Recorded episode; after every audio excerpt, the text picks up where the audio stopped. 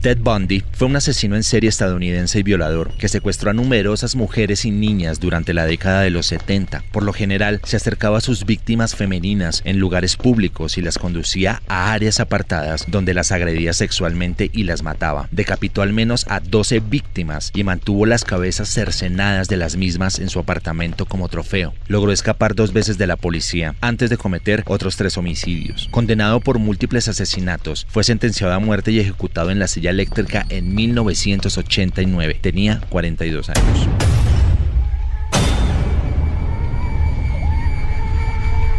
Edith Cavell fue una enfermera británica que salvó a soldados de todos los bandos cuando ella ayudó a 200 soldados aliados a escapar de la ocupación alemana en Bélgica. Fue arrestada y ejecutada por un pelotón de fusilamiento alemán.